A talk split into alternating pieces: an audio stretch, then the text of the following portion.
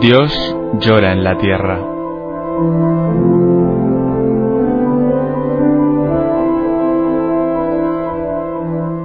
Un libro en el que Berenfried van Straten, el padre tocino, fundador de Ayuda a la Iglesia Necesitada, recoge su experiencia cara a cara con el dolor, la miseria, el hambre y la opresión a lo largo de toda la geografía del planeta.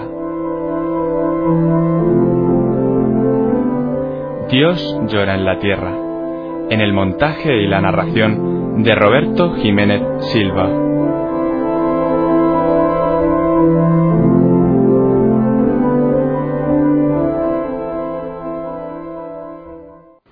Capítulo número 16 Visita a Nisia Floresta. Aparentemente, son unas muchachas como las otras, las tres que habitan la miserable casa frente a la iglesia. Pero hay flores sobre una mesa de la salita y en el armario hay hábitos de religiosas.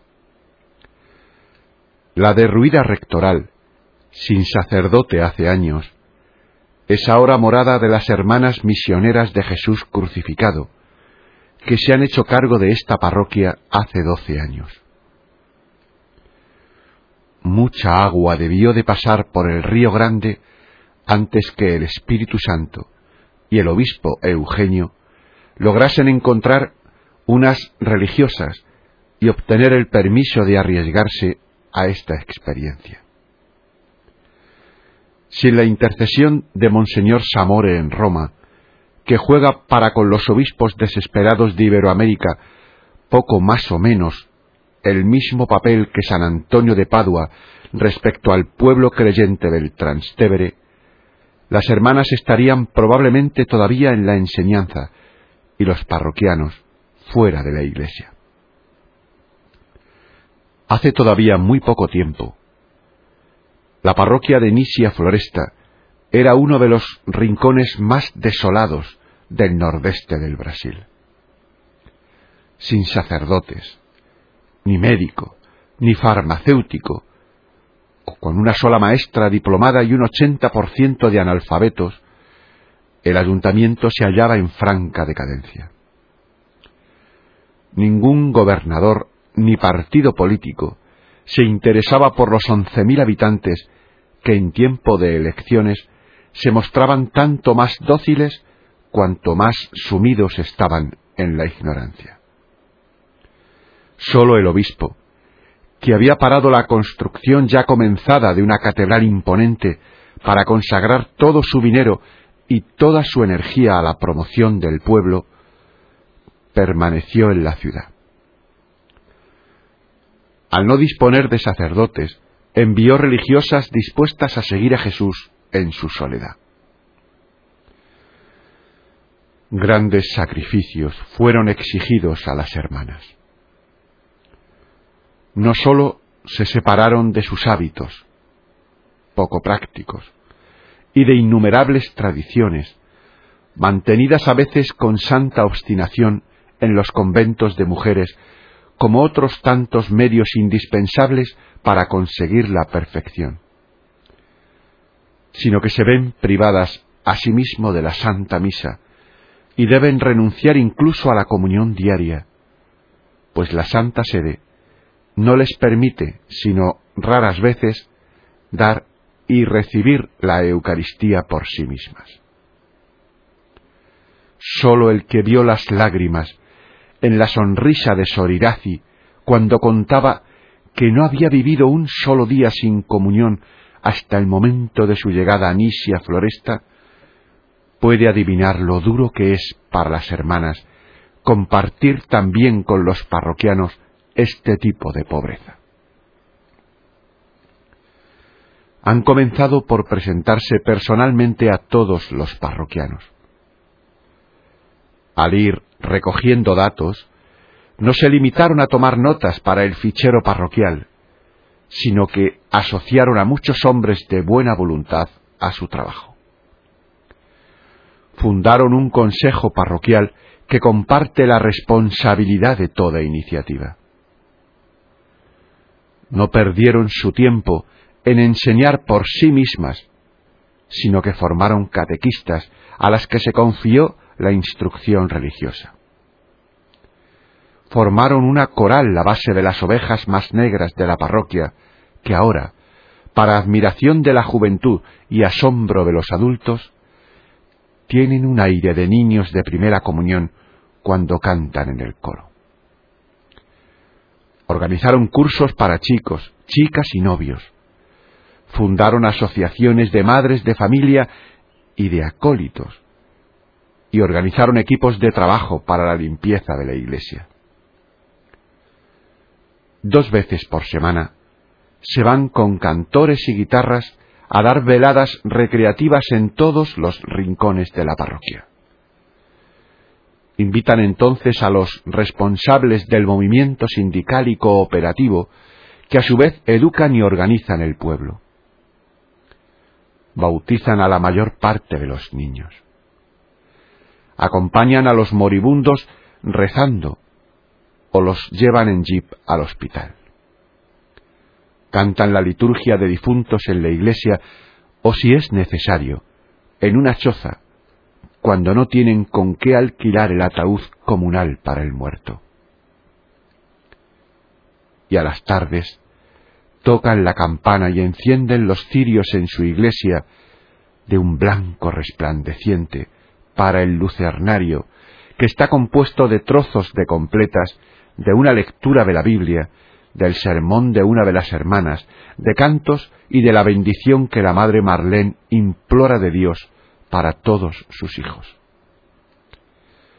Así reemplazan ellas al sacerdote, que no viene a la parroquia más que el sábado, para la misa y las confesiones. Yo ya había tomado conocimiento de todo esto un día de retiro en Natal, donde con la ayuda de un intérprete había predicado a veinticinco religiosas que trabajan en el interior del país o en las parroquias abandonadas. Y con mucho gusto acepté la invitación a tomar contacto en Nisia Floresta con esta nueva forma de apostolado que nuestra obra hace posible con su ayuda económica. La tarde está muy avanzada, cuando, quemados por el sol y negros de polvo, entramos en la ciudad en medio de una llanura de arena quemante, la iglesia monumental alza sus dos torres romanas. Nos arrodillamos ante el Santísimo Sacramento que estuvo ausente de aquí durante cincuenta años. El suelo es de una limpieza absoluta y los muros, adornados de estuco, son de un blanco inmaculado, con algún dorado que otro la mayor parte de los noventa santos que en otro tiempo llenaban la casa de Dios, con un caos supraterrestre, han abandonado sus pedestales elevados y han descendido democráticamente hacia el pueblo. Dispersos por toda la parroquia, velan ahora sobre las casas, puentes, pozos de agua, escuelas, encrucijadas, salas de juntas y muchos otros lugares que tienen necesidad de su protección. Los trozos de concha sobre la pila del agua bendita están atiborrados de dibujos y recortes que dan a conocer las noticias de la parroquia no sólo a los analfabetos, sino también a nosotros. Allí veo una foto de Maranatá, el jeep ofrecido a las hermanas por Monseñor Swabstrom y que recibió cuatro fundas nuevas gracias a la generosidad de la parroquia de Wasserburg, Francia. Las religiosas nos dispensan una acogida festiva, nos enseñan la pequeña capilla privada con el Santísimo Sacramento, la secretaría parroquial con estadísticas y ficheros y la mansión primitiva con la mesa, algunas sillas bamboleantes, el armario hundido, las camas enmohecidas y los viejos colchones con que el pueblo ha dotado la casa parroquial. Incluso los alimentos que nos esperan han sido traídos por la gente. Pasteles de maíz, pollo, arroz, judías, medio pez y mandioca. La agrupación de madres de familia se encargó de la cocina. Una vecina, que tiene un frigorífico, trajo una jarra de agua fresca. Las hermanas están habituadas a vivir de la providencia y no se asombran de nada. Un día tenían la visita de un cura párroco. Ellas estaban perplejas al no tener ni alimentos ni dinero. Pero hacia mediodía, una mujer llamó a la puerta y ofreció un pollo asado, de modo que las hermanas pudieron sentarse inmediatamente a la mesa con su huésped. Otra vez, no tenían pan. Sorani cogió el último dinero del cajón de la mesa, pero decidió hacer antes su meditación. Al terminarla, encontró ante la puerta, como una atención de la providencia, un pan que un desconocido había dejado allí. Hace apenas una semana no tenían para el desayuno más que café y la carta de una hermana. En vez de comer, leyeron la carta en común. No habían terminado la lectura cuando un hombre les llevó comida para todo el día. Esto no es sorprendente en modo alguno para el que cree en Jesucristo y su Evangelio. Sería mucho más sorprendente que Dios no hiciese tales cosas y abandonase a sus hijos que trabajan por Él. Pero algunos se tornaron demasiado maliciosos. Saben calcular también que tanto el Evangelio como la fe humilde y la confianza en la providencia necesariamente sucumben. No osan esperar los milagros que son prometidos a los que creen y confían en Dios. Y prefieren buscar al Evangelio otra explicación, a suponer más bien que hay algo en su fe que no marcha. Estas religiosas viven de su fe y en dos años han transformado el caos de la parroquia en un paraíso. Muchas cosas, antes consideradas indispensables, les faltan. El hecho de estar siempre disponibles, haciendo así la vida tradicional de convento casi imposible, y el vacío espiritual causado por la ausencia de la Eucaristía hacen su vida poco fácil. Oyen por otra parte, tan claramente la voz exigente del pueblo que las llama a una vida más perfecta y reciben una abundancia jamás conocida de consuelo y de gracia, que sin vacilación consideran esta nueva forma de vida al servicio de la Iglesia como una ventaja. Están radiantes de felicidad. Cuando por la tarde sonó la campana, el pueblo acudió. Yo conté más de trescientas personas en la iglesia. Lo mismo sucede todos los días. Se cantó con acompañamiento de guitarras. Una joven madre llevó a su bebé al altar. Un perro se quedó inmóvil en el pasillo central cuando Madre Marlene ahora vestida de saya azul con velo y escapulario ondulante, de pie entre los primeros bancos, comentaba un texto de San Pablo. La multitud escuchaba intensamente su voz endeble que vibraba en el silencio. Hacia el final del lucernario, yo estaba conmovido por la profunda piedad de los hombres morenos, las viejecitas, las jóvenes y los numerosos niños a los que distribuí la comunión. Dios, que durante cincuenta años no tuvo aquí ni sacerdotes ni tabernáculo, quería permanecer en sus corazones. Aun no siendo sino descendientes de esclavos, Él no los ha menospreciado. Por eso son dignos de que estas hermanas abandonen sus escuelas y pensionados para servir al Señor allí donde, según sus propias palabras, Él se halla en los más pobres de los suyos. Las obras caritativas para las cuales en el siglo XIX fueron fundadas numerosas congregaciones religiosas, ya no son de hecho obras de caridad. Muchas de ellas han perdido su utilidad, pero en muchos países la vieja miseria del siglo pasado que apela al amor está todavía patente. El espíritu auténtico de muchas congregaciones puede encontrar ahí renovación y actualización.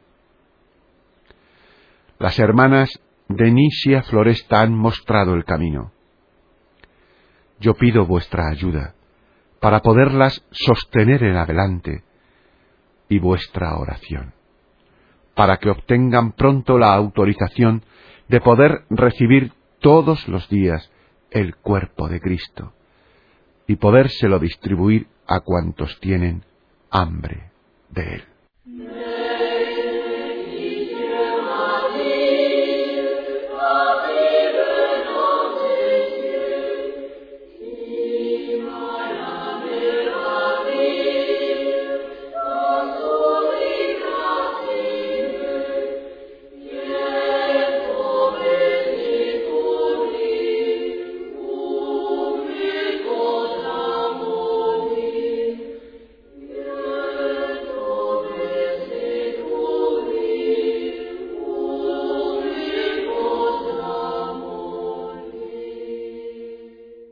Halagados, pingüinos y un cardenal. Los halagados son marismas hediondas que separan Salvador, la bella capital de Bahía del Océano Azul. En el agua negra y aceitosa, la miseria ha construido un barrio para cien mil refugiados que no pudieron ya soportar por más tiempo la miseria y la explotación del interior del Brasil. Su huida hacia la ciudad que lleva el nombre del Redentor del género humano, concluyó en veinte mil habitaciones lacustres, emplazadas entre el cielo y el cieno, porque no había otro sitio ni lugar para ellos. Viven en compañía de ratas y de buitres. Sus calles no son sino pequeños puentes y galerías vacilantes, hechos de tablas y palos que unen los tugurios unos con otros la instalación sanitaria es un agujero en el piso carcomido. Todo niño que cae al agua emponzoñada está irremediablemente perdido.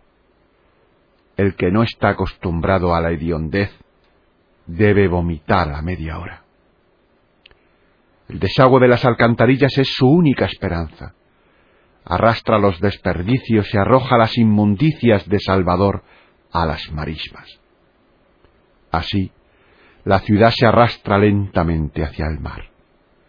Llegará un día en que ya no vivirán sobre el cieno, sino sobre la basura. Y ya sueñan con la casita de ladrillos que se construirán entonces. Tres pingüinos habitaban en la Patagonia, pero corrientes frías los arrastraron, y el parque zoológico los acogió caritativamente. Día y noche un equipo de veterinarios estuvo de cabeza para salvar a esos animales desplazados, para los cuales el cambio de clima era aparentemente mortal. Una gran firma comercial ofreció las más modernas instalaciones de climatación para mantenerlos con vida. Los diarios publicaron un parte sanitario diariamente. Toda la ciudad se interesó en ello, aunque no se ahorraron cuidados y gastos, los pingüinos se murieron. Desde entonces se ha olvidado tanto a los pingüinos muertos de Patagonia como a las cien mil personas que viven en los halagados. El cardenal es don Eugenio de Araujo Sales, al que habíamos ayudado en Natal y que acaba de ser trasladado a Salvador. No sé si se interesa por los pingüinos, pero me consta que para él la humanización significa el comienzo del apostolado.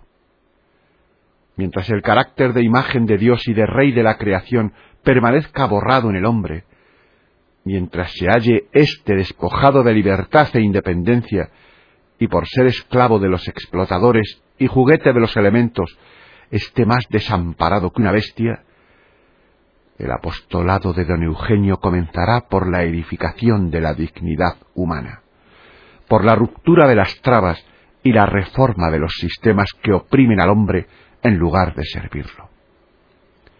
De ahí que los habitantes de los halagados y todos nuestros hermanos pobres de la iglesia amenazada de Brasil puedan tomar ánimo, si vosotros, que escucháis esto, les ayudáis.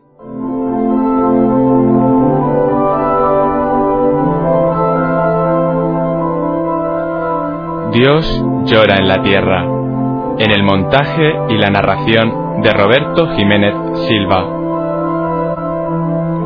Dios llora en la tierra. Si has escuchado estas palabras, no te quedes indiferente. ¿Hay algo que puedas hacer?